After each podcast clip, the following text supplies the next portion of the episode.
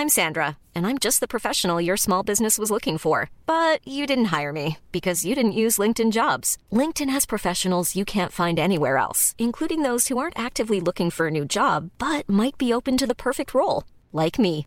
In a given month, over 70% of LinkedIn users don't visit other leading job sites. So if you're not looking on LinkedIn, you'll miss out on great candidates like Sandra. Start hiring professionals like a professional. Post your free job on linkedin.com/people today. Werbung in der Man Cave. Heute mit was ganz Speziellem für Comic-Fans, denn es gibt eine neue App in Deutschland. Quasi die erste All-You-Can-Read-App auf Deutsch und das ist Swoosh. Und in Swoosh habt ihr quasi hunderte von Comics, ja, über 900 Comic-Titel vereint in einer App und könnt jederzeit darauf zugreifen. Jetzt werdet ihr sagen, was sind es denn für Comics? Na, es sind Comics von unter anderem Panini, ja, also die ganzen Star Wars Sachen, sehr viel von DC, Batman, Superman, Wonder Woman und so weiter und so fort. Game of Thrones, The Witcher, Cyberpunk, Avatar und noch ganz viel andere kleine und große Franchises. Und, und das finde ich halt besonders knusprig, es sind Sachen von Egmont drin. Denn Egmont, das mach, die machen diese ganzen lustigen Taschenbücher, das Mickey Mouse Magazin, Lucky Luke, also ganz viele Sachen aus der Kindheit, die wir auf jeden Fall kennen und damals geliebt haben, gibt's quasi jetzt alle zusammen. Ihr müsst euch nicht mehr diese, ne, ihr kennt das noch von lustigen Taschenbüchern früher, dieses, ich will die ganze Rückenwand haben und dann hat man da tausende von lustigen Taschenbüchern gehabt, damit man irgendwie dieses Rückenmotiv aneinander stellen konnte. Das braucht ihr jetzt zwingend nicht mehr, ja, das braucht ihr nicht mehr in eurem Wohnzimmer mit äh, Ende 30, sondern es reicht im Hosentaschenformat und deswegen kann ich euch Swoosh wirklich sehr, sehr, sehr empfehlen, wenn ihr sagt, ey, ich habe einfach Bock wieder Comics zu lesen auf meinem Tablet, auf meinem, auf meinem Smartphone. Ladet euch die App runter und macht es einfach. Es ist wirklich, äh, spielt einfach. Ich habe es selber auf dem Handy und ich finde es wirklich, wirklich super, weil ich so selten Comics in die Hand nehme, aber das finde ich einfach richtig, richtig nice. Wenn ihr jetzt sagt, ich bin interessiert, dann schaut auf jeden Fall bald rein, denn es gibt jetzt gerade noch ein Angebot, das gilt bis Ende September bei denen auf der Seite. Da kriegt ihr quasi drei Monate zum Preis vom einen, nämlich für 9,99 Euro. Danach kostet es regulär 9,99 Euro. Oder es gibt auch noch ein Jahresabo, das kostet 99,99. Das ist auch ganz nice. Schaut gerne mal vorbei auf swoosh.de slash mancave. Ich finde es mega. Ich habe selber auf dem Handy drauf. Hab richtig, richtig Bock drauf, mal wieder ab und zu mal einen kleinen Comic zu lesen. Und hey, äh, vielleicht habt ihr einfach mal wieder Lust, euch in alte Geschichten aus Entenhausen, aus der Kindheit zu begeben. So, das war's auch schon von mir. Jetzt geht's weiter mit der Man Cave. Tschüssi.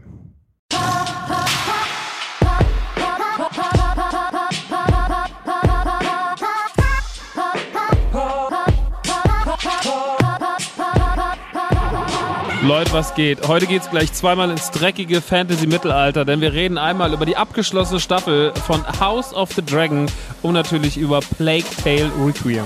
Let's go!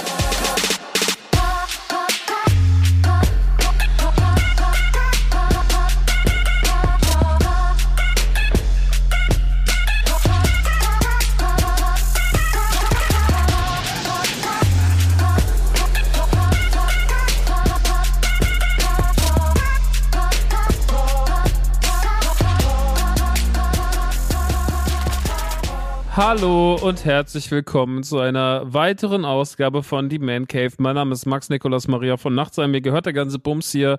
Und auch heute reden wir wieder über Popkultur. Heute reden wir über eine Serie und über ein Spiel. Ähm, zwei Sachen aus zwei Franchises, die ich mag. Das eine Franchise ist jetzt noch nicht so groß, das andere war doch die letzten zehn Jahre sehr, sehr groß und wir werden so ein bisschen über alles, auf alles eingehen, was da so los war. Äh, bevor das aber ist, möchte ich nochmal ganz kurz darauf hinweisen, weil ich das wirklich schon seit, glaube ich, Jahren nicht mehr gemacht habe, dass dieser Podcast auch Patreon besitzt. Ähm, Patreon ist in erster Linie dazu da, Menschen zu unterstützen. Äh, in letzter Zeit ist ja auch mal Werbung drin. Das ist immer ganz gut. Sowas passiert aber nicht immer. Und solche Projekte kosten ja auch Zeit und Geld. Und äh, wenn man Lust hat und sagt, hey, ich mag dich total gern, Max. Ich mag den Podcast total gern. Ähm, ich habe absolut äh, das Kleingeld, dich irgendwie mit ein, zwei Euro zu unterstützen, könnt ihr das sehr gern tun. Auf Patreon slash, äh, patreon.com slash die Man Cave. Äh, da freue ich mich natürlich. Äh, Habe ich wirklich schon lange nicht mehr erwähnt und äh, sollte man vielleicht wieder tun. Ihr habt da nicht so viele, also ich locke jetzt nicht mit tausenden von Sonderformaten, wo ich sage, dann gibt's doch das, und dann gibt's doch das, und dann mache ich noch das, sondern ihr habt Zugang zum Man Cave Discord. Der ist klein und fein und ihr kriegt äh, Folgen im Early Access. Aber in erster Linie sind ja solche Plattformen immer da, äh, Menschen zu supporten, die man mag oder Projekte zu supporten, die man mag. Und ich wollte, weil es mir jetzt gerade in dem Moment, wie das Intro lief, mal wieder eingefallen ist und ich mir immer danach denke, so, Mann, du hättest mal wieder Patreon erwähnen können, wollte ich es mal machen an der Stelle. Also checkt's mal aus, äh, Link gibt's auch in den Show Notes. Das soll es aber jetzt gewesen sein an irgendwelchen Eigenwerbungsgeschichten und auch an sonstiger Werbung, denn wir werfen uns heute direkt ins Getümmel. Es ist viel passiert. Ich war letzte Woche im Urlaub in äh, San Sebastian äh, in Spanien, ein Ort, wo ich noch nie war. Ich habe so eine so einen Freundeskreis, da wird ganz gern mal ein kulinarisches Abenteuer unternommen. Das sind alles wilde Exzentriker und deswegen sind da sieben wilde Exzentriker unterwegs ähm, die sich manchmal zanken, die sich aber auch oft lieben und die gemeinsam vor allem schlemmen.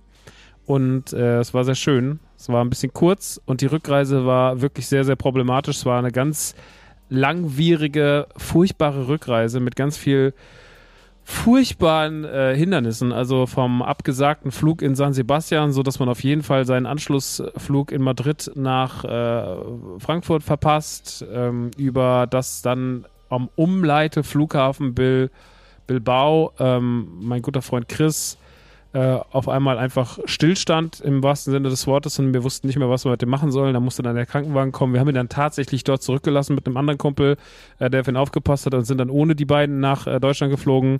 Äh, die Wartezeit in Madrid, äh, die verzögerten Flüge nach Madrid, das BAM, ob wir überhaupt noch in Frankfurt landen dürfen, weil es dann schon so spät war. All das hat mich letzte Woche, hat die paar Tage Urlaub, ähm, auch dann wieder der, die Ruhe des Urlaubs wurde mit diesem Stress auch wieder aufgewogen. Ähm, aber so ist es halt. Nichtsdestotrotz habe ich äh, voller Ruhe, trotz krasser Turbulenzen im Flugzeug gesessen und habe mit meiner neuen Switch gespielt. Ich habe mir nämlich eine OLED-Switch gekauft. Ähm, ich habe lange darauf gewartet, dass Nintendo mir eine schickt. Äh, das haben sie nicht gemacht. Äh, sie haben es mir zwar mehrmals versprochen, aber aufgrund der Lieferprobleme, äh, die ja Technik momentan so hat, ihr kennt es ja vielleicht, so, wenn ich jetzt in die Runde frage, wer von euch hat eine PlayStation 5, dann werden ein paar die Hand heben und einige werden laut raunen und sagen, also ich habe keine PlayStation 5. Und das ist leider tatsächlich ja überall so. So langsam tauchen jetzt mal Xbox Series X Konsolen auf.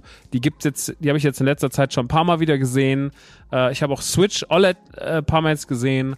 Aber ich habe tatsächlich einfach nirgendwo eine Playstation gesehen. Die Konsole ist nach wie vor, wie auch ihr Vorgängermodell es ja sehr, sehr lange war, aber dieses Mal noch viel, viel länger, über einen viel längeren Zeitraum, viel gefragter und äh, man kommt anscheinend mit der Produktion einfach nicht hinterher, aufgrund der vielen Dinge, die Corona jetzt eingebrockt hat.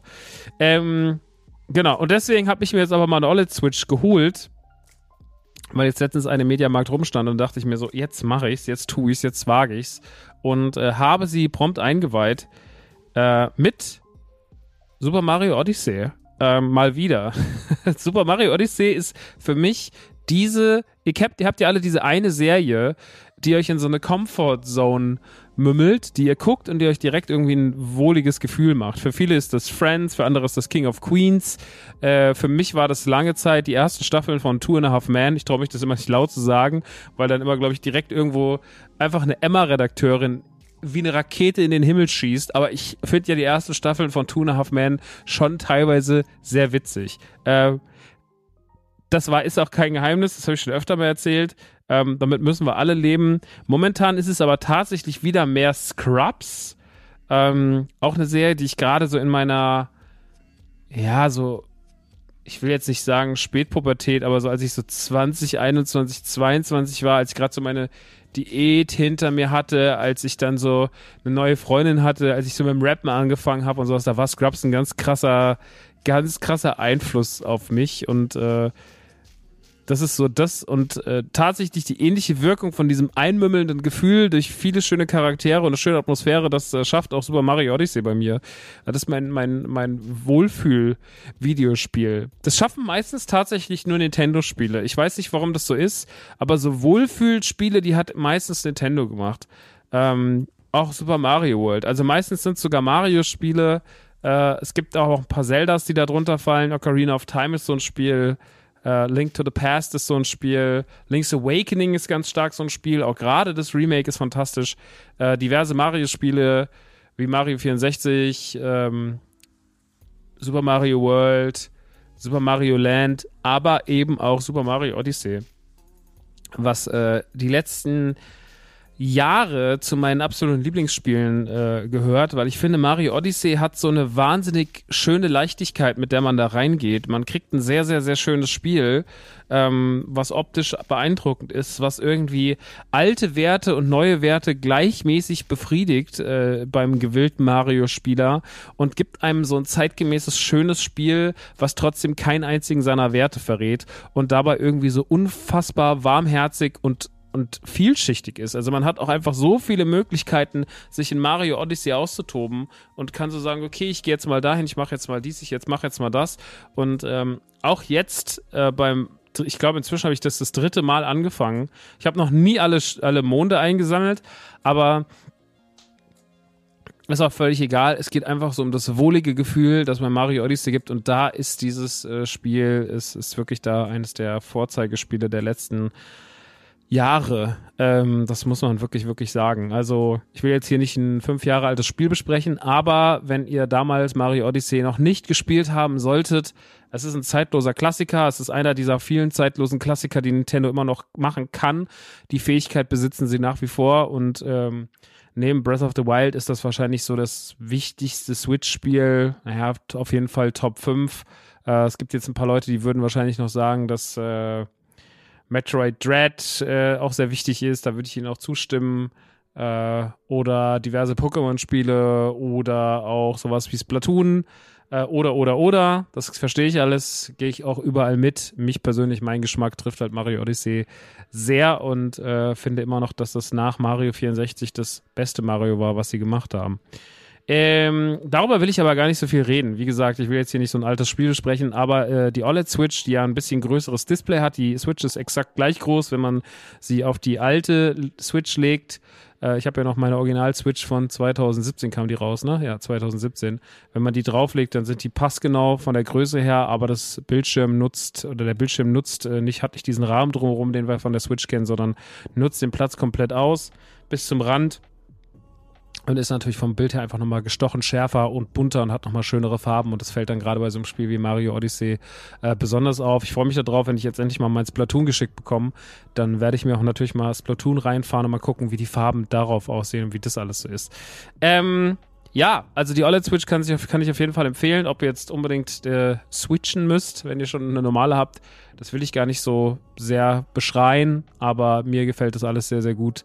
Und äh, nach fünf Jahren war es auch mal an der Zeit, sich noch eine zweite Switch zu holen. Ich habe zwar noch eine Switch Lite und ich habe auch noch die Animal Crossing Switch, aber die Animal Crossing Switch habe ich tatsächlich aus reinen Collectors Gründen und die Lite fand ich ein süßes, süßes Add-on, aber tatsächlich äh, würde ich mich immer für die normale oder jetzt für die OLED entscheiden, weil die Lite einfach nur so ein Ding, so ein kleiner kleiner Spaß für zwischendurch ist. Aber auch ein tolles Gerät und gerade wenn man nicht so teuer eine Switch kaufen will, äh, lässt sich die äh, Lite doch auch sehr empfehlen, weil die teilweise echt, äh, teilweise für 170, 180 Euro rumliegt und wenn man dann überlegt, dass man für eine normale Switch 330, also fast das Doppelte bezahlt, dann ähm, ist das doch schon ein erheblicher Preisunterschied und es lohnt sich. Also gerade wenn man sagt, ich spiele eh nur im Handheld-Modus, dann äh, kann man sich so eine Switch Lite auf jeden Fall mal gönnen. Aber ihr habt halt nicht die Möglichkeit, äh, den, den Fernsehmodus einzuschalten, ihr könnt sie nicht anschließen.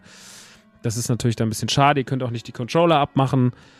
Was bei ein paar Spielen auch ein bisschen schwierig ist, also ihr seid in euren Möglichkeiten schon eingeschränkt. Das ist wirklich ein reines, ich bin unterwegs Ding oder ich spiele halt auf der Couch, so wie man, man muss bewerten, wie man einen Gameboy bewertet und nicht wie man eine normale Switch-Konsole bewertet. Naja.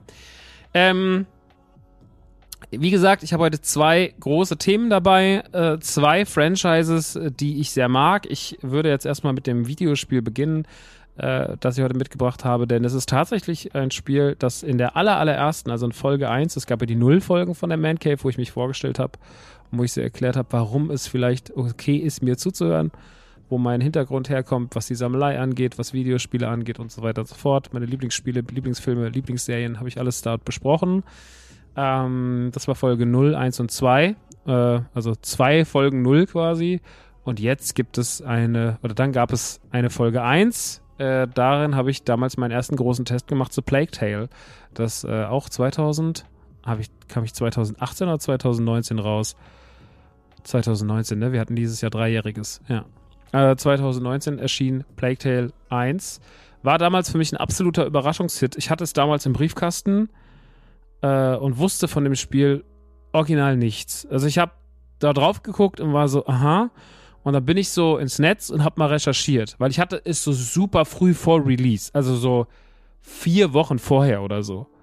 Und dann war ich so, okay, komisch, noch nie von gehört, gucke ich mal, bin dann ins Internet, habe gegoogelt und habe dann so Vorab-Tests und sowas gelesen, so ein paar Previews.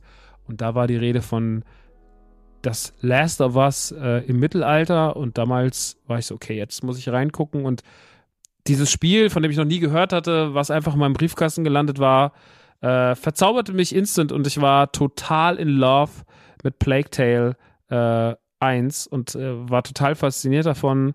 Äh, es ist die Geschichte von Hugo und Amicia, die in der Zeit des, ähm, der Inquisition ähm, heimgesucht werden. Sie leben sehr wohlhabend, aber mit einem Schlag werden sie aus ihrem Elternhaus vertrieben. Die Familie wird vor ihnen abgeschlachtet. Das ist wahnsinnig brutal. Äh, binnen weniger Minuten wird dieses Spiel unfassbar brutal. Und sie sind auf der Flucht und äh, nicht nur die Inquisition jagt sie, sondern es herrscht auch noch so eine ganz massive Rattenpest und irgendwann äh, entwickelt Hugo Fertigkeiten, dass er diese Ratten kontrollieren kann und dann seid ihr auf einmal so der Rattenkönig mäßig am Start und äh, kontrolliert halt diese Massen an Ratten und könnt dort mit an Angriffe ausführen und so weiter und so fort. Und ähm, das Ganze hat schon so geendet, wenn man es damals durchgespielt hat, dass sich ein zweiter Teil abgezeichnet hat, weil sie dann halt ähm, in die Stadt gehen und sagen, sie wollen ein neues Leben beginnen und so weiter und so fort. Ähm, und dieses neue Leben wollen sie starten, aber es gelingt leider nicht so, denn sie geraten eigentlich quasi schon wieder äh, in, in, den großen Struggle. Sie kommen direkt wieder in Probleme und Hugo geht es sehr, sehr schlecht und Amicia will danach gucken, holt dann, äh, geht der Sache nach und will dann einen, ähm, wie sagt man, einen Alchemisten dazu holen, der sich quasi Hugo annimmt. Und ähm, jetzt geht es erstmal darum, Hugo zu heilen. Das macht man nicht aber alleine, sondern hat noch äh, in der Entourage halt diesmal nicht den eigenen Bruder dabei, sondern Lucas. Und zu zweit äh, zieht man durch die Städte, durch die hinteren Gassen, durch die dunklen Viertel und trifft wieder auf Teile der Inquisition, ähm, Machtspielchen, Brutalität in hinteren Gassen, Seuchen, Pest und natürlich auch wieder auf massenweise Milliarden von Ratten, äh, die die Straßen überfluten, im wahrsten Sinne des Wortes. Also es ist wirklich so wie bei, äh, wie hieß dieser Zombie-Film World War Z mit, ähm, mit Brad Pitt, wo dann diese Massen an Zombies einfach nur noch wie so Wellen, wie, wie der, wenn der Fahrstuhl aufgeht bei Shining, so Wellen um die Ecke preschen. Und so sind die Ratten da auch. Es ist völlig irrational, aber es ist dadurch auch sehr, sehr beeindruckend. Ähm, Plague Tale Requiem der zweite Teil macht mit dem, was ich gerade gesagt habe, mit dem Handlungsstrang, eigentlich genau da weiter, wo der erste aufhört. Und das meine ich auch genau so. Also ich finde, dass das erste, die Struktur des ersten Teils, diese Panik, dieser Druck, dieses, dieses beklemmende Gefühl, ähm, was durchaus viele Parallelen aufweist zu The Last of Us. Und jetzt gerade, wo ich das Last of Us Remake gespielt habe auf der PlayStation 5, äh, was ich an der äh, vor ein paar Ausgaben sehr, sehr gelobt habe, merke ich auch, was man damals mit dem Vergleich mit Last of Us gemeint hat. Das weiß ich heute noch mehr, als ich es damals wusste, weil äh, jetzt gerade Last of Us noch frischer in meinem Kopf äh, ist und damals lag es ein paar Jahre zurück. Hm, ich finde, der zweite Teil löst bei mir eigentlich genau die gleiche Liebe aus oder fast die gleiche Liebe aus wie der erste Teil. Ich muss sagen, durch den Urlaub habe ich jetzt noch nicht, ich habe es noch nicht durchgespielt. Ich bin ungefähr jetzt nach dem ersten Drittel. Deswegen ist dieser Test auch ähm, mit Vorsicht zu genießen. Ich werde nochmal ein finales Urteil dran klatschen. Kann aber natürlich aufgrund der Erfahrung mit dem ersten Teil und der Parallele, die man mit dem zweiten ziehen kann und den ersten sechs, sieben Stunden, die hinter mir liegen, schon einiges äh, benennen. Ähm, ich finde es grafisch auf jeden Fall beeindruckend. Bleiben wir mal ganz kurz bei Optik ähm, und Sound. Ich finde es optisch äh, wirklich ein schönes Spiel. Das erste war auch optisch ein schönes Spiel. Das hier ist noch ein bisschen schöner. Kulissen, die Figuren sehen noch ein bisschen schöner aus. Ähm, Gerade die Hauptfiguren sehen toll aus. Hat da schöne Mimik reingezaubert. Ähm, ich mag total, wie Amicia aussieht. Ähm, das haben sie irgendwie schön gemacht. Die hat so ein ganz, so ein ganz eigensinniges, schön designtes Gesicht. Irgendwas Besonderes kann man irgendwie sofort identifizieren in diesen vielen Uncanny Valley-mäßigen Gesichtern, die man sonst so Videospielen sieht, hat sie doch irgendwas ganz Eigensinniges, einen ganz eigenen Charakter, einen eigenen Charme. Ähm, das gefällt mir gut. Äh, selbiges gilt für Hugo und auch für, für, für Lucas. Ähm, die Umgebungen sind toll. Äh, sie spielen viel mit Licht. Es gibt tolle Bilder. Also das ist echt was, was ich, was neue Konsolen schon so nochmal mitgebracht haben, dass man einfach noch mehr dieses schöne Spiel mit Licht hat ja, dass einfach äh, Schatten sind Schatten und Dunkelheit ist Dunkelheit und, und einfallendes Licht und das erzeugt nochmal eine ganz eigene Kunstform, die man früher einfach so nicht hatte. Das sorgt natürlich auch dafür, dass Videospiele einfach deutlich atmosphärischer sind und deutlich dichter sind als das, was man so kennt. Und ähm, das macht sich auch im Plague Tale wirklich sehr, sehr, sehr bemerkbar. Ich habe weniger Sekunden nach dem Start äh, habe ich direkt die Sprache von Deutsch auf Englisch umgestellt, weil das war damals schon Minuspunkt. Uh, und das ist es auch dieses Mal. Die deutsche Synchro ist leider eine Katastrophe. Der Junge, der Hugo synchronisiert, klingt so für Amicia, Amicia, wir müssen da vorne lang, wir müssen hinter den Wagen. Amicia, ich verstecke mich im Heu. Es ist so ein furchtbarer Bengel im Deutschen und das ist halt im Englischen halt überhaupt nicht. Im Englischen gibt es leider den Nachteil, ich habe ja ein ganz krasses Problem wenn Menschen flüstern. Also es gibt so alles, was über Sprechen hinausgeht, was der menschliche Körper an Geräuschen macht, oder das menschliche Gesicht vor allem, äh, der menschliche Mund an Geräuschen macht, sei es Husten, sei es Flüstern, sei es Knutschen, sei es Schmatzen, macht mich ja hochgradig aggressiv. Ich habe wirklich ein irrational, irrationales Aggressionsproblem, wenn Menschen so schmatzen, zu laut trinken, ähm, also dieses Ganze und das halt vor allem in der Regelmäßigkeit. Also wenn es mal kurz passiert, yo, okay, klar. Aber wenn Leute viel husten, viel schmatzen, viel sch flüstern, wenn sie gerade so so, so sehr S-betontes äh, äh, Flüstern ist, dann werde ich verrückt. Also werde ich wirklich verrückt und habe schon Menschen wirklich angeschrien, weil ich gesagt habe, kannst du das bitte lassen? Ähm, und nicht nur einmal. ja, es tut mir leid, wenn jetzt, wenn er jetzt gerade mein so sauberes Licht äh, Psychobild zusammenbricht, aber ich bin leider wirklich in der Hinsicht ein kompletter Psychopath. Also ich habe wahnsinniges Problem mit Geräuschen. Und äh, ja, so ist es auch dann äh, im Falle von, von, von diesem Spiel, weil Amicia die ganze Zeit sehr viel flüstert, weil ja die Inquisition da ihr Unwesen treibt und dort rumläuft und ähm, man sich vor ihr versteckt und äh, man natürlich nicht auf sich aufmerksam machen darf. Und es ist natürlich natürlich, dass man dann flüstert und sich leise unterhält, das ist ja klar. Sie macht es dann auch mit Luca, aber oh mein Gott, das ist so anstrengend. Es ist so anstrengend, ihr zuzuhören. Aber im Deutschen ist es noch viel anstrengender, weil die so furchtbar synchronisiert sind, dass man es sich echt nicht geben kann. Naja, deswegen, ähm, da muss man durch. Das hat mich auch schon gestört bei Hellblade. Äh, kennt ihr noch Hellblade? Kommt jetzt auch irgendwann der zweite Teil raus. Ist im Grunde ein großartiges Spiel, aber auch da super viel Geflüster, weil sie ja Stimme im Kopf hat und man soll das ja mit Kopfhörern spielen, damit es noch atmosphärischer ist. Ich habe das damals mit Kopfhörern gespielt, weil mir das gesagt hatte, hey, dann wird es doch ein bisschen krasser, bla. Und ich war so, mm -mm. nee, Leute, das ist nix hier. Das machen wir mal nicht. Und dann wurde es auch ausgemacht. Also das habe ich wirklich sehr, sehr, sehr, sehr, sehr, sehr schwer ertragen. Ähm, aber ich will mich jetzt nicht so sehr daran aufhängen. Es ist natürlich klar, das ist ein persönliches Problem. Das ist ein ganz persönlicher Minuspunkt. Da kann Plague, äh, Plague Tale Requiem überhaupt nicht viel für. Äh, trotzdem muss ich, wie gesagt, äh, wie schon betont sagen, dass die, die Atmosphäre durch Grafik und Sound und äh, alles so einfach toll ist. Ähm, die Spielbarkeit gleicht sich bis dato sehr aus der, die man kennen. Dadurch, dass Hugo angeschlagen ist, haben wir wieder nicht die Ratten zu Beginn. Also das war ja so ein bisschen meine, meine Befürchtung oder meine, meine Einschätzung, dass man jetzt quasi damit weitermacht, was man hat. Ähm, ich weiß aber auch nicht mehr, weil es fünf Jahre, vier Jahre, paar Jahre, vier Jahre, drei Jahre her ist. Drei Jahre reichen, weil es ja schon wieder drei Jahre her ist, was da genau alles los war am Ende des Spiels. Es wird leider in dem Spiel jetzt auch gar nicht mehr erklärt, ist aber auch nicht so wichtig. Auf jeden Fall ist es so, dass ähm, Hugo äh, nicht mehr die Fähigkeiten hat, die Ratten zu kontrollieren und ja eh krank ist und ja eh die ganze Zeit nicht an eurer Seite ist.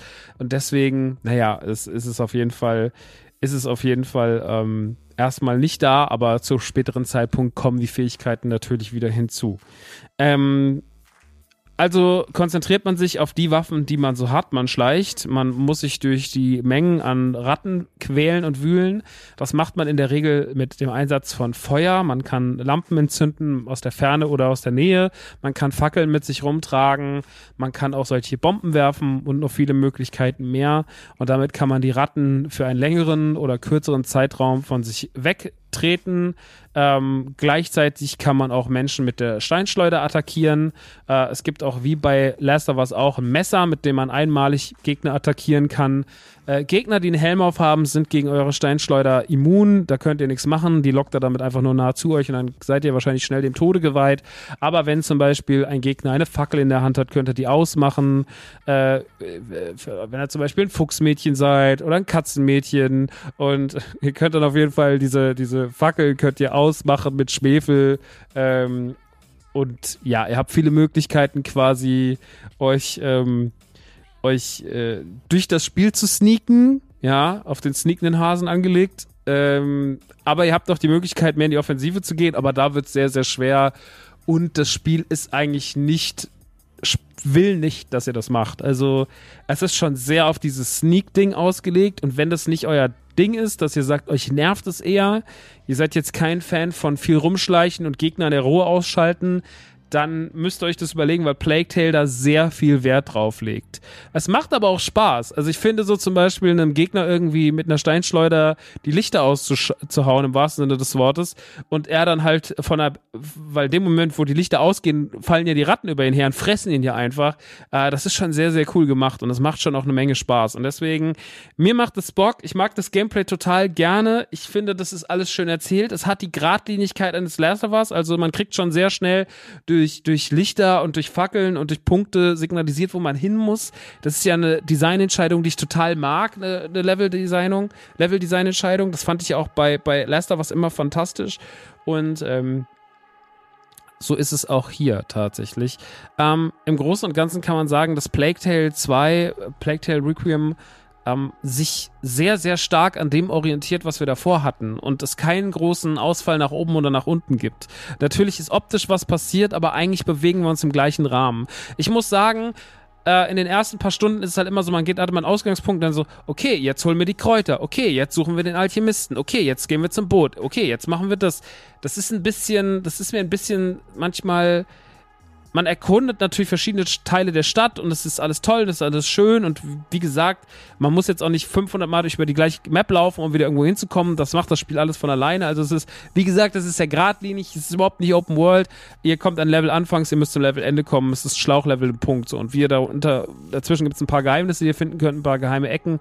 Ähm, aber ansonsten seid ihr da eigentlich sehr gut an die Hand genommen und müsst euch durch die Story spielen.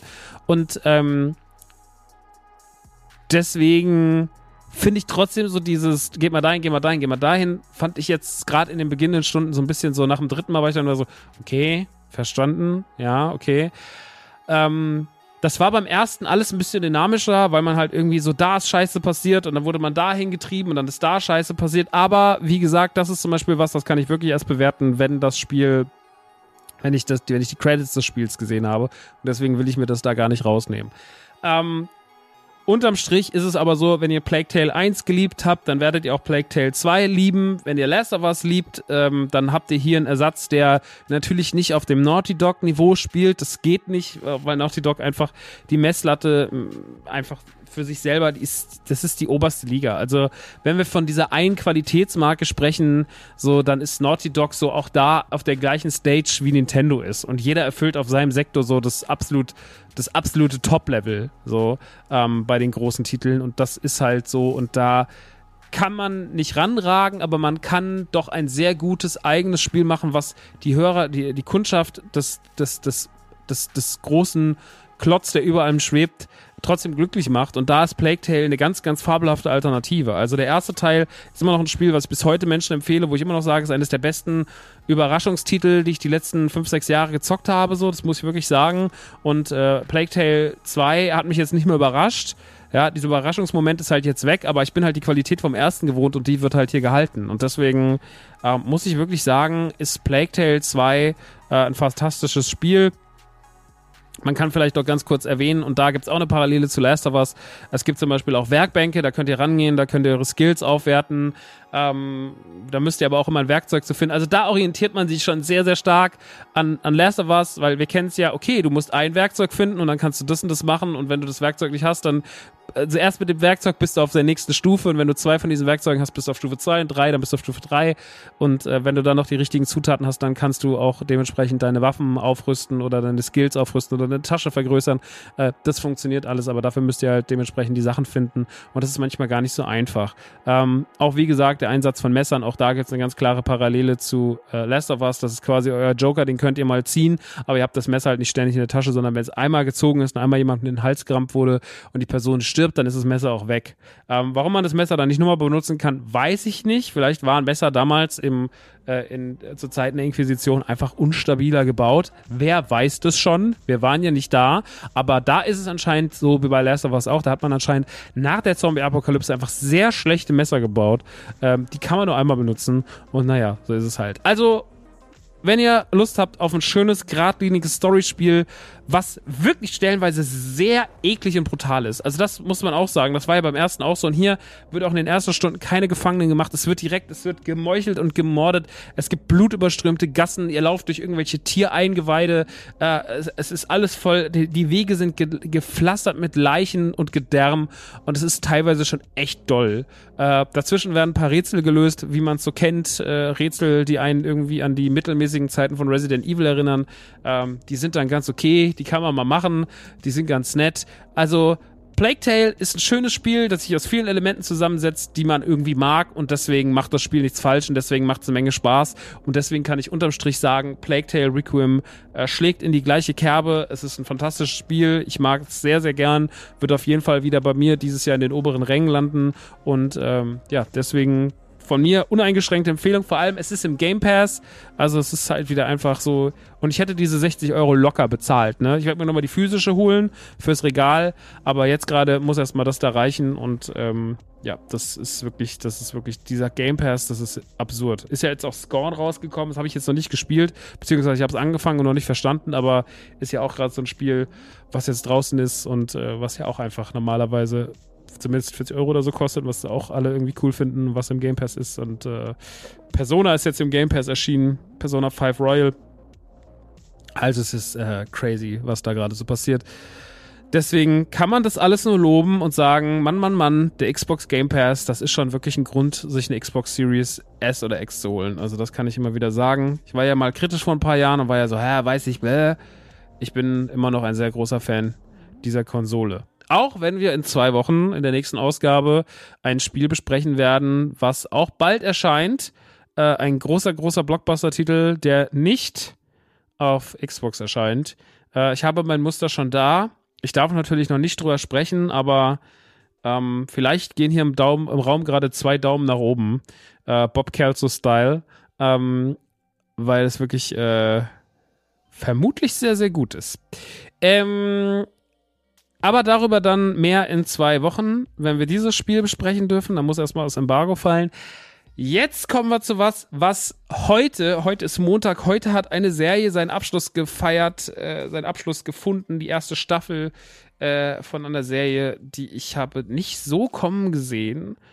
Und zwar ist die Rede von House of the Dragon, eine Spin-off-Serie über die Vorgeschichte des Haus Targaryen und Game of Thrones ist ja ein sehr zweischneidiges Schwert. Also erstmal, nur damit wir hier auf dem Stand sind, mit den Büchern habe ich nichts am Hut. Ich bin jemand, der hat keine Zeit zu lesen, der hat keine Lust zu lesen, der kann auch gar nicht lesen. Deswegen, ich habe mit House of, ich habe mit den House of the Dragon Büchern nichts zu tun. Ich habe mit Game of Thrones Büchern nichts zu tun. Ich habe von Game of Thrones lediglich die acht Staffeln konsumiert, die jeder konsumiert hat und habe, wie viele Leute auch, eine durchwachsene Meinung zum Finale. Ich fand Game of Thrones in seiner Zeit, als es rauskam, oder ich habe ja am Anfang die ersten Jahre das gar nicht so gecheckt. Ich war gar nicht so drin.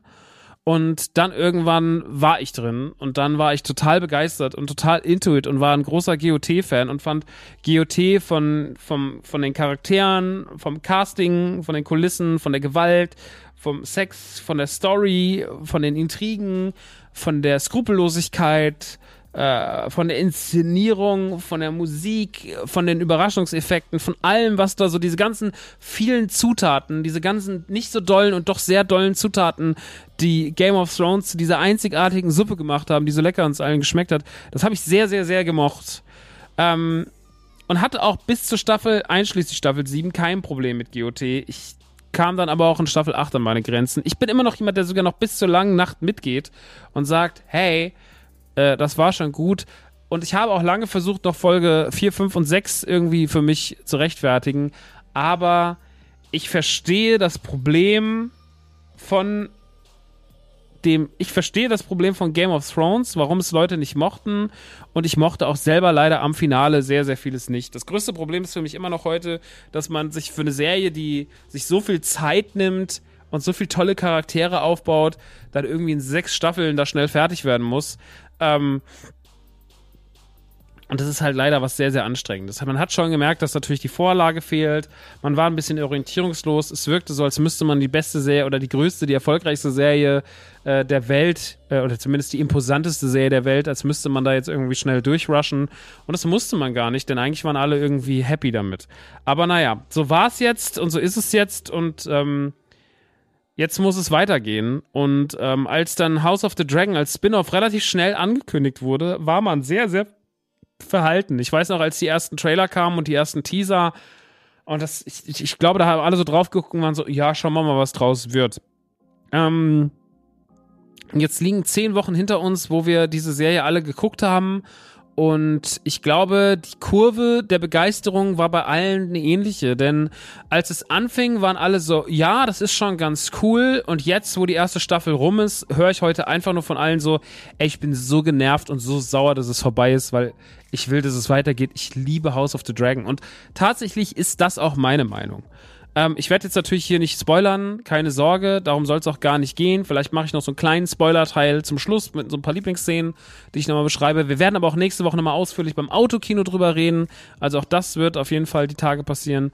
Und deswegen ähm, auf ganz entspannt werden wir heute einfach mal so ein bisschen locker durch die Staffel phrasen und ich werde euch mal so ein bisschen was sagen, wie ich das so fand, äh, was mir gefallen hat, was mir vielleicht auch nicht so gut gefallen hat und äh, warum aber House of the Dragon wahrscheinlich Game of Thrones ähm, gerade in den Arsch gerettet hat. Es ist ja tatsächlich so, dass man immer wieder in den letzten Jahren erlebt hat, ähm, dass Franchises das anscheinend brauchen. Franchises brauchen ihren kleinen Arschtritt.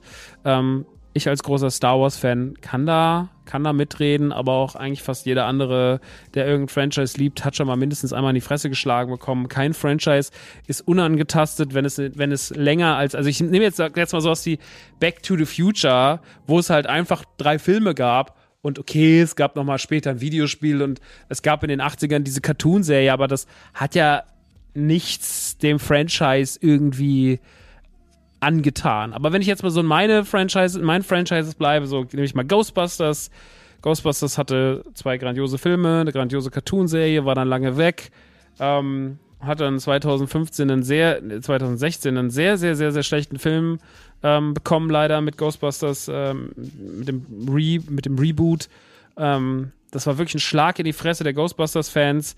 Und äh, ja, das war kein guter Film, der hatte kein gutes Drehbuch, der hat nicht viel Spaß gemacht, der war, hatte den, der hat die DNA des Franchises nicht verstanden und ähm, war ein Reinfall an den Kinokassen bei den Fans. Keiner war happy damit. Äh, bis heute wird er noch von so ein paar Leuten so als Underdog-Film gehandhabt, aber eigentlich wissen wir alle, dass das Quatsch ist und äh, dass wir uns da versucht haben, was schön zu reden. Ich hatte das Problem auch lange Zeit. Ich habe den Film sogar, ich habe Ghostbusters 2015 bestimmt dreimal gesehen. Ich habe den allein zweimal im Kino geguckt, noch einmal im Heimkino dann.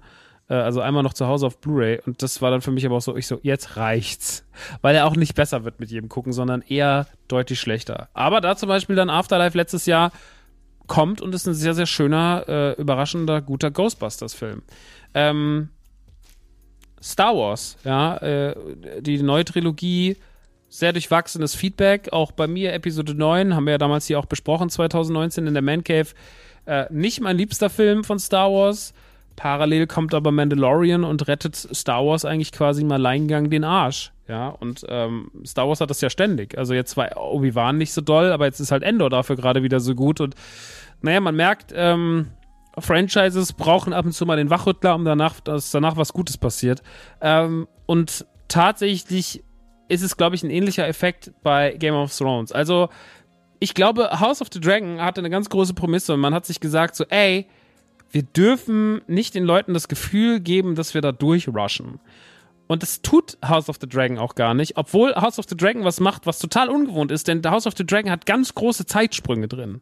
Also zwischen manchen Episoden liegen auf einmal mehrere Jahre. Auf einmal sind Figuren gealtert, äh, sie sehen ein bisschen älter aus, ähm, Kinder sind auf einmal oder Babys sind auf einmal Kleinkinder oder schon so Vorstufen, Mittelstufenkinder und da passiert schon was und, und Figuren werden einfach, werden reifer, werden größer. Manche verändern sich optisch dann nicht ganz so, aber andere tun es halt total.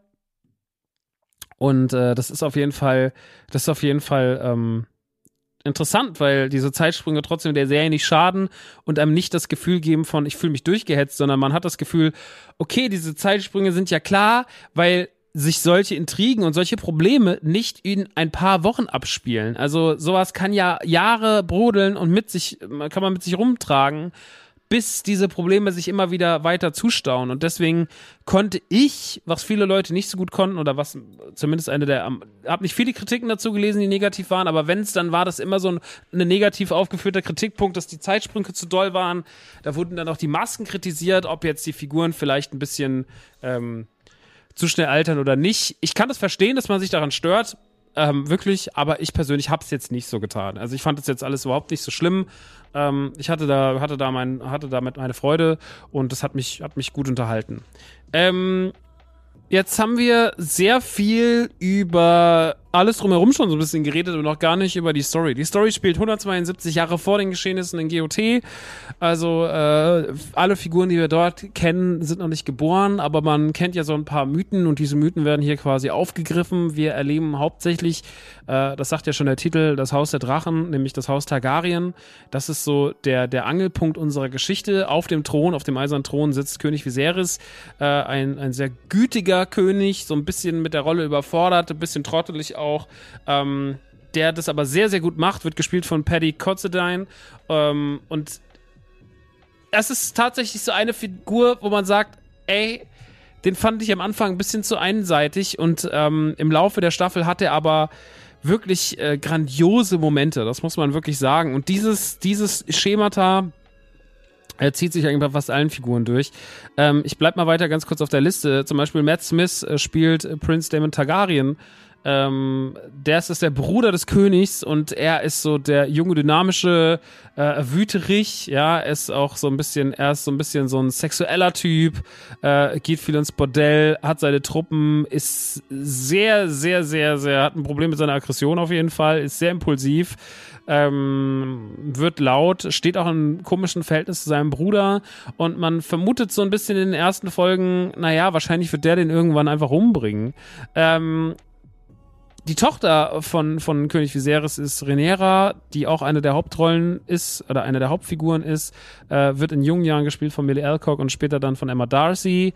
Ähm, sie soll die Thronerbin werden. Warum? Weil König Viserys in der ersten Folge bei der eigentlichen Geburt seines ersten Sohnes ähm, nicht nur sein Kind, sondern auch seine Frau verliert und damit eigentlich sagt so, okay, wahrscheinlich werde ich kein Vater von einem Sohn mehr, also werde ich jetzt hier, muss jetzt mal hier eine Tochter benennen und benennt dann an diesem Tag äh, Renera als seine Thronerbin. An der Seite von Viserys steht die Hand des Königs, gespielt von Rhys Evans, Evans, Evans, den kennt wir aus jeden Fall, der war schon mal ein Bösewicht in diesem furchtbaren Hannibal Rising Film. Oder, das ist mir viel lieber die Referenz, er war nämlich mal der nackte weirde Nachbar in Notting Hill. Ihr erinnert euch vielleicht, der immer die Tür aufmacht, dann wird er fotografiert und sowas. Dieser Typ, der immer nur in Unterhose rumläuft. Der sieht ein bisschen seltsam aus und es gab Phasen in meinem Leben, wo ich besonders dünn war und immer nur durch Unterhose durchs Haus gelaufen bin, dass meine Mutter gesagt hat, du siehst genauso wie der aus. Da hatte ich noch, war ich noch dünn, hatte noch viele Haare und sah komisch aus. Ob jetzt die heutige Version oder die ältere Version von mir die bessere ist, das sei mal hingestellt, das mag jeder für sich entscheiden. Ähm, die Hand des Königs, also Sir Otto Hohenturm, von dem wir gerade gesprochen haben, hat auch eine Tochter, die heißt Alicent. Die wird in den jungen Jahren gespielt von Emily Carey und später von Olivia Cook. Olivia Cook kennen wir aus Ready Player One. Und er hat das Ziel, na, jetzt hat der Viserys seine Tochter verloren, dann jubel ich die doch mal vielleicht, äh, seine, seine Frau verloren, dann jubel ich ihm vielleicht doch mal meine Tochter unter, vielleicht hat er da Bock drauf. Außerdem Targaryen gibt's noch Lord Corlys Valerian mit seiner Frau Rhaenys Targaryen. Ähm, die beiden sind die Herrscher von, ich glaube, Hochwasser, Schnellwasser, keine Ahnung. Auf jeden Fall beherrschen sie das Wasser, irgendein Wasser haben die. Und ähm, ja, das ist so erstmal die grobe Konstellation von den Figuren, die wir so sehen und die so ein bisschen um diesen Thron balzen. Ähm, jeder hat eine Rolle und jeder hat auch keine unmächtige Rolle, aber der Thron ist natürlich immer noch das Verlockendste. Und dass natürlich jetzt die Tochter Renera da irgendwie äh, Thronerbin wird, das passt natürlich allen nur so halb. Ja, auch Damon, der eigentlich ein ganz gutes Verhältnis zu ihr hat, der findet das alles ein bisschen seltsam. Und ähm, ja, das ist die Ausgangssituation der ersten Folge. Wir haben dieses Konstrukt und erstmal in der ersten Folge wirken alle Figuren so ein bisschen so, okay, die Hand des Königs, der wird wahrscheinlich so ein bisschen needy sein. Der will nämlich jetzt seine unschuldige, doofe Tochter andrehen. Viserys ist ein Trottel, der checkt sich so richtig. Äh, Damon ist ein Arschloch. Rhaenyra äh, ist so ein bisschen hin und her gerissen zwischen dem Vater und dem Bruder, also zwischen Damon, ähm, ihrem Onkel und äh, mein geliebter Onkel. Und ja, keine Ahnung. Ich, konnte erstmal nach der ersten Folge, als alle schon relativ, oder da waren viele Leute in meinem Umfeld begeistert, da war ich so, na, das lassen wir mal auf uns zukommen. Und das entwickelte sich im Laufe der nachfolgenden Episoden ein bisschen immer nach oben. Also ich fand es immer ein bisschen besser als die Folge davor. Ähm, und irgendwann gerade bei dem Switch, weil es gibt ja dann diesen einen sehr großen Zeitsprung, wo Figuren wirklich deutlich älter werden. Das ist jetzt kein großer Spoiler, weil dieser Fakt war schon sehr früh bekannt. Ähm, da passiert es dann halt tatsächlich, dass, äh, dass Folgen kommen, die wirklich auf dem, auf dem Game of Thrones Level spielen. Und dass wir immer mehr solcher Situationen kriegen, die so am Knistern sind und die so in alle verschiedenen Richtungen ausschlagen können. Und äh, mit dem steigenden Alter kommen auch mehr Figuren dazu, weil auch die, die jetzt noch Kinder waren vor ein paar Episoden, jetzt älter sind und noch plötzlich selber Eltern sind und selber Kinder haben. Und diese Kinder auch Charaktere sind, die echt spannend sind. Da kommen wirklich gerade auf der Seite von Alicent später wirklich ganz, ganz krasse Kids noch dazu, die ähm, ja, die so Vibes wecken von Figuren, die man bei Game of Thrones schon geliebt, gehasst hat. Ähm, und da macht die Serie wahrscheinlich auch dann einfach alles richtig. Und heute, wo ja die letzte Folge zu Ende war, kann ich nur sagen, ähm, es war nicht so ein großer Schuss, also es war jetzt nicht der große Kanonenschuss zum Schluss, wo man nochmal sagt, so, okay, krass, boah, wow, sondern auch diese Folge hatte einen ruhigen, bedrohlichen Aufbau, mit einem Klimax, der jetzt quasi ein großes Problem einleitet, aber über den wir noch gar nicht so viel wissen. Und ja, das ist das, was wir gesehen haben und ähm, was uns jetzt aus dieser Serie rausschickt mit einem Gefühl von, ich will unbedingt wissen, wie es weitergeht, weil halt einfach nicht so viel passiert ist. Also, wie eingangs gesagt, House of the Dragon hat wirklich sich auf die Fahne geschrieben, wir gehen es ruhig an. Und wir müssen eine Serie schaffen, die Game of Thrones Fans nicht nur abholt, sondern auch besänftigt und dabei auf eigenen Beinen steht. Und dass dieses Kunstwerk dieser Serie gelingt, habe ich ehrlich gesagt nicht erwartet, aber sie haben es hinbekommen. Ich finde, dass House of the Dragon eine wunderbar schöne Serie geworden ist, die extrem viel Spaß macht, die toll aussieht, die düster und gut inszeniert ist, die Charaktere mitgebracht hat, die am Anfang nicht so spannend wirkten, aber im Laufe der Staffel immer spannender wurden und ähm, eine Dreidimensionalität auch den Charakteren gegeben hat, die ich am Anfang nicht erahnt habe. Zum Beispiel Viserys ist wirklich im Laufe der Staffel einer meiner Lieblingsfiguren geworden. Ähm, und Damon, den ich im Eingangs, den ich am Anfang also toll fand, den ich am Anfang sehr nervig fand, auch der hat eine Entwicklung durchgemacht, die ich immer noch nicht hundertprozentig checke, aber den ich spannend finde und dem ich gerne dabei zugucke, wie er er ist. Und das ist was, was ich persönlich sehr, sehr krass schätze. Ich finde House of the Dragon ist toll geschrieben, ist toll inszeniert, ist spannend, ist nicht zu schnell erzählt, ist vielleicht ein paar Leuten ein bisschen zu langsam, aber mir persönlich, ich habe ja auch schon bei Endor gesagt, ich mag äh, langsames Tempo, ich mag wöchentliche Releases, ich mag es, mich jede Woche neu darauf einzulassen, auf die Welt einzulassen, mich immer wieder abholen zu lassen und nicht da so durchgepeitscht zu werden. Und das äh, macht, diesen Fehler macht House of the Dragon einfach nicht. Also das große Manko, was am Anfang oder was am Ende bei Game of Thrones geherrscht hat, das passiert hier gar nicht. Es ist auf jeden Fall eigensinnig in Inszenierung. Es hat wahrscheinlich immer noch nicht ganz, aber man muss auch sagen, jetzt ein paar Mal gelesen, Game of Thrones war besser. Ja, Game of Thrones muss man aber auch mal sagen, wenn man die, wenn man mal die Höchstzeiten, so Staffel 3, 4, 5, 6 nehmen, so die, die hohen Zeiten von Game of Thrones, ne, das, das waren, sowas werden wir wahrscheinlich, vielleicht nie wiedersehen. Weil das einfach zu krass war. Also das war wirklich so, das war so eine Zeit, wo man sich, das hat man alles geguckt und war so, Mann, das ist, das ist so übertrieben gut, dass man es überhaupt nicht fassen kann. Und ähm, ja, das, äh, gefällt mir. Das gefällt mir wirklich überdurchschnittlich gut und ich bin damit sehr, sehr, sehr, sehr, sehr, sehr, sehr, sehr krass, war da sehr krass geflasht von. Und ähm, dieses Level, dass das House of the Dragon nur schwer erreichen kann, ja, das war, war absehbar. Aber sie kommen, sie müssen gar nicht da dran und sie müssen gar nicht das Level kopieren, was damals GOT vorgegeben hat, sondern sie müssen verstehen, was der Vibe war. Ich rede ja immer davon, dass Franchises verstehen müssen, was ihre DNA war und auch House of the Dragon versteht die grundlegende DNA von Game of Thrones und das ist halt dieses dreckige, äh, düstere, sexuelle, äh, brutale, intrigengestrickte, ähm, manchmal auch was Schönes aufploppende, aber dann auch wieder im nächsten Moment schon wieder zu, äh, da liegend brennende äh, Gesamtkonstrukt. Und da sind sie halt einfach die Kings und ähm, das schaffen nicht viele Serien. Und da was zu schaffen, was dann trotzdem auf eigenen Beinen steht und eigene Charaktere mitbringt, die man wieder mag, auf die man wieder gespannt ist, mehr über sie zu erfahren, wieder Werdegänge zu sehen, ähm, da steckt viel Potenzial drin. Sie sind immer noch nicht äh, an dem Punkt, wo GOT ist, aber GOT war am Anfang auch nicht auf dem Punkt, wo GOT dann später stand. Also Game of Thrones, wenn ich jetzt an sowas denke wie die berühmte Red Wedding, so, das hat auch drei Staffeln gebraucht, bis man da war. Und äh, die ersten zwei Staffeln war halt mehr langsamer Aufbau und Charaktere kennenlernen und sowas. Und natürlich hatte man sehr, sehr viele dankbare Charaktere wie Tyrion Lannister, wie The Hound, ähm, wie, ähm, wie heißt nochmal das bumsende Geschwisterpaar? Ähm, Cersei und, und äh, wie heißt der Bruder nochmal?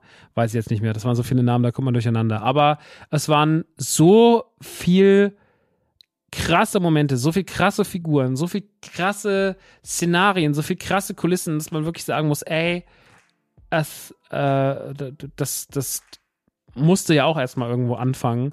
Und ich habe das Gefühl, House of the Dragon könnte hier sehr, sehr, sehr viel richtig machen und könnte einen Weg einschlagen, der zumindest Game of Thrones sehr nahe kommt. Ohne dabei irgendwas zu verraten, ohne dabei zu sehr durchzuhetzen, ohne dabei ähm, zu sehr zu kopieren. Es steht dabei auf eigenen Beinen und das rechne ich der Serie hoch an. Also wenn ihr es noch nicht euch getraut habt reinzuschauen, weil ihr seid so, hey, ich weiß nicht, ich war so enttäuscht damals von Game of Thrones. I feel you, aber tatsächlich ähm, ist es doch auch schön zu sehen, wenn Dinge wieder laufen. Und das Ding hier läuft gut. Und äh, deswegen von meiner Seite aus eine, eine Empfehlung. Eine Empfehlung. Ähm, wir haben beim Podcast im Autokino äh, einen Deal mit Wow, dass man Wow günstiger bekommt. Ich packe den Link auch hier rein. Das hier ist keine Werbeplatzierung, weil sie für diesen Podcast hier keinen Cent bezahlen. Ähm, ich bin aber natürlich offen zu euch. Wenn ihr diesen Link anklickt, tut das auch dem Autokino gut und dann kriege ich demnächst wahrscheinlich wieder ein Wow-Deal drüben beim Autokino. Deswegen, ich packe ihn auch hier rein. Wenn ich euch jetzt irgendwie das Maul wässrig geredet habe, dann könnt ihr den gerne nutzen. Ist aber ein Autokino-Link, hat nichts mit dem Mancave zu tun. Das hier ist unbezahlte Werbung für den Link, der aber drüben auf einem anderen Podcast bezahlt ist. Versteht ihr, was ich meine? Also hier kriege ich keinen Cent dafür, kriegen die auch gar nicht mit. Aber hey, bisschen Cross-Promo für den Code kann man ruhig mal machen, weil wenn ihr jetzt eh Bock habt auf Wow, dann nutzt doch gerne unseren Code. Ähm, ja, das war's soweit. Ich würde jetzt noch vielleicht auf zwei, drei Lieblingsmomente eingehen. In einem ganz kleinen Spoiler-Teil. Will da auch gar nicht so viel sagen. Ähm, aber will vielleicht noch ein paar Worte über meine Lieblingsfolge verlieren, weil die Folge relativ spät in der Staffel kam. Und äh, ja, da muss man sich ja erstmal, muss man ja auch ein bisschen erstmal, äh, ja, die Leute ähm, hinbringen. Und ich will jetzt hier gar nicht so viel verraten. Deswegen, wenn ihr keinen Spoiler-Teil wollt, dann verabschiede ich mich. Dann wünsche ich euch noch einen schönen Tag. Wie gesagt, checkt gerne mal Patreon aus, patreon.com slash themancave. Äh, da würde ich mich freuen, wenn ihr diesen Podcast mit ein paar Euros unterstützt. Ähm, die haben auch ihre Zahlungsmethoden erhöht. Da gibt es jetzt deutlich mehr Zahlungsmethoden als früher noch. Und ähm, ja, Support ist kein Mord, sagt man ja auch in gewissen Kreisen. Gut, das äh, an dieser Stelle die Verabschiedung. Für die Leute, die House of the Dragon schon fertig geguckt haben, noch ein ganz kurzer Spoiler-Teil mit ein paar Lieblingsmomenten von mir, die ich nochmal zusammenfassen möchte. Ähm, und damit ähm, Spoiler-Teil. Spoiler-Teil. Hier ist der Spoiler-Teil. Hallo. Ähm, wenn wir von meiner Lieblingsfolge sprechen aus dieser Staffel, dann ist es definitiv Folge 8. Das ist die Viserys-Folge, die heißt im Deutschen ähm, der Lord der Gezeiten und das ist die Folge, in der Viserys eigentlich ja das Zeitliche segnet, ähm, wo er nochmal die ganze Familie zusammentrommelt und wo man sieht, dass sein Zerfall, er hat ja diese lepraartige Krankheit, dass sein Verfall, sein körperlicher Verfall immer weiter fortgeschritten ist. Er liegt eigentlich nur noch im Bett, hat irgendwie die eine Seite seines Gesichtes verbunden, hat dann später auch so eine goldene Maske auf, aber als er die dann mal abnimmt, sehen wir, dass halt sein halbes Gesicht weggefault ist, dass ihm schon ein Auge fehlt und es ist ziemlich, ziemlich doll. Es ist vielleicht ein bisschen zu doll inszeniert, aber das macht nichts. Diese Folge ist auf jeden Fall ähm, ähm, ein fantastisches Meisterwerk, die absolut in den, in den guten Game of Thrones Folgen fischt, wenn man mich fragt. Ähm, und das liegt vor allem daran, wie Viserys so inszeniert ist, weil Viserys, der ja mit einer ganz krassen, ja, er ist so, er ist so, es ist alles so düster und er ist ja so gebrechlich, aber dann geht so die Tür einmal auf als er schon im Bett lag und er will zu seinem Thron ein letztes Mal laufen und dann läuft er so ganz langsam vor allen, vor versammelter Mannschaft, die alle so ehrfürchtig ihn anschauen, zum Thron und fällt nochmal so fast hin und sein Bruder Damon reicht ihm dann so die Krone und das sind so wirklich, das waren so dieses, also die Amis sagen, this give me the chills, weil ich habe wirklich Gänsehaut gehabt, die gingen bis zur Decke. Ich war wirklich so, boah, das ist richtig heftig so. Und auch wie er dann am Essenstisch sitzt und er weiß so, ey, seine Söhne, die mit, ähm, Matt Allison hat, die sind richtig scheiße und die werden richtig viel Probleme machen und die Söhne seiner Tochter von Reniera, die sind irgendwie noch nicht so weit und die sind irgendwie so weich und keine Ahnung und das wird auf jeden Fall sich, äh, das wird Probleme geben und er versucht noch irgendwie verzweifelt mit seiner letzten Kraft, mit seinem Machtwort noch irgendwie für Ruhe zu sorgen. Er schafft es auch, aber er weiß auch, dass es es nicht wird und naja, am Ende des Tages ähm, stirbt er dann und äh, sagt ja dann seiner Frau Alicent, ähm, dass Aegon, sein Sohn, der Nachfolger des Eisernen Throns äh, werden soll, was ja dann quasi auch der Bruch ist, weil eigentlich Renera der Thron ja zusteht und auch alle damals ihre treue Renera geschworen haben, schon in der ersten Folge. Ähm, generell hat House of the Dragon aber viele gute Momente. Ich mochte auch den Grünen Rat, also das war die neunte Folge, die Folge danach, als dann am Ende ähm, die Frau vom Cordes äh, mit dem Drachen einreitet und nochmal irgendwie durch die Decke kracht und nochmal ihr Zeichen setzt und sagt so, so nicht, meine Leute, dass sie jetzt hier so einen Hochverrat begeht. Ähm, die unsichere Alicent, die, die dasteht wie eine Lügnerin, aber die tatsächlich nur den Wunsch ihres Mannes ausführt und mit der Situation deutlich überfordert ist, versucht immer eine starke Frau zu sein, hat sich auch viel angeeignet im Haus, aber wird wahrscheinlich immer noch mehr von ihrem Vater beherrscht, als dass sie eigenen Willen hat. Ähm, das war auch eine krasse Szene. Heute natürlich in der letzten Folge, die letzten fünf Minuten, als man dann merkt, so, okay, fuck, wie heißt nochmal der Sohn mit der Augenklappe? Ähm, Arax Vaga und Amond. Ähm, genau, Amond ist ja der Junge, der das Auge rausbekommen hat. War auch eine krasse Folge, war auch lang, war bis zur Viserys-Folge meine Lieblingsfolge. Das war, glaube ich, die siebte, ähm, wo, wo Amond das Auge rausbekommt, ähm, wie er den Drachen bändigt, wie er über den Himmel reitet, ähm, wie am Ende dann Damon und Rhaenyra heiraten. Es war ein krasser Moment. Ähm, was auch eine krasse Szene war, wie Damon mit der jungen Remera in, in, in, in, das Bordell geht und sie quasi das erste Mal verführt. Ähm, generell ist diese ganze Thematik äh, rund um die Kinder von ihr, die eindeutig nicht von ihrem Mann sind, ähm, weil sie ja eigentlich äh, die, die, den Sohn von Lord Corliss äh, geheiratet hat, ähm, aber der ja offensichtlich homosexuell ist und alle wissen es, aber es wird nicht angesprochen und sowas und Viserys verschließt die Augen davor und sie hat eigentlich äh, Kinder mit einer Wache gezeugt, ähm, die einfach auch gar nicht aussehen wie der Sohn von Corliss. Ähm, das ist natürlich alles äh, auch sehr, sehr spannend. Die Szene, wenn, wenn sie auf dieser Hochzeit sind, Ähm, das ist auch so spannend. Äh, die letzten Szenen, wenn da diese Anspannung ist und die, die Band spielt und die Schnitte sind so krass und dann äh, schlägt auf einmal, äh, wie heißt der nochmal? Der Sir, der auch der erste Mensch, mit dem Renera Sex hat. Dieser Sir. Sir Sully? Nee, keine Ahnung. Auf jeden Fall, der schlägt ja dem, dem Liebhaber von Collis Sohn den Kopf ein. Und äh, das ist alles so, das hat so richtig diese, diese GOT-Vibes und so. Und ähm, ich habe einen Moment gebraucht, um das alles zu verstehen, dass mir das sehr, sehr gut gefällt. Weil man einfach natürlich immer noch so ein bisschen dieses GOT-Ding im Nacken hat und ist immer so, ja, reicht das jetzt und sowas. Aber ich muss sagen, all diese Momente, die ich jetzt aufgezählt habe, ähm, da war so viel Gutes dabei, da war so viel Spannendes dabei, da war viel so Böses dabei, so viel, so dieses Knistern. Das hatte die Serie so oft auch heute. So, also gerade wenn am Ende der, der, der Sohn von Reanera dann da reinkommt und er sagt, ich soll die Botschaft überbringen und dieser König ihn auslacht und, und Aemon neben dran steht und ihn dann verfolgt und so diese Verfolgungsjagd im Himmel mit den Drachen und sowas. Das war wirklich sehr, sehr, sehr, sehr gut und ähm, hat auch nochmal den Titel der Serie einfach äh, hervorgehoben, nämlich Haus der Drachen und dass die Drachen einfach in diesem Spiel auch eine über über, über, über eine, eine, übergeordnete Rolle spielen. Das äh, darf man nicht vergessen. Also, ey, ich bin mit dem ganzen Ding wirklich happy. Viele gute Momente, tolle Figuren, tolle Entwicklungen, ähm, wenig Kritikpunkte. Ähm, es darf noch ein bisschen mehr Charakterentwicklung geben und es darf noch ein bisschen mehr. Es darf noch ein bisschen mehr manchmal passieren an ein, zwei Stellen. Manche Folgen sind schon sehr langsam, aber wie gesagt, momentan ist mir langsames Erzählen lieber als ein zu schnelles Erzählen. Deswegen, it's all good in the hood. Und ähm, Leute, wenn ihr noch nicht House of the Dragon geguckt habt, checkt den Link aus. Äh, den habe ich jetzt mal einfach hier in die Bio gepackt. Bei Wow könnt ihr euch das Ganze ein bisschen günstiger schießen. Tut im Autokino noch was Gutes. Mir bringt es gar nichts, aber mir tut ihr was Gutes, wenn ihr Frank euch anschaut. Äh, den Handyvertrag, den ich am Anfang der Serie euch aufgesagt habe. Ist auch eine gute Sache. Mag ich auch sehr gern. Na gut, meine Lieben. Das soll es gewesen sein mit der Mancave für heute. Zwei Themen, trotzdem volle Länge erreicht. Reicht ja dann auch. Äh, viel Spaß mit Plague Tale Requiem. Viel Spaß mit House of the Dragon. Staffel 1. Staffel 2 dann erst 2024. Erst dann in zwei Jahren werden wir uns hören und darüber reden dürfen. Und in zwei Wochen hören wir uns mit dem Nachfolger von einem großartigen Spiel, was ich damals mehr als geliebt habe.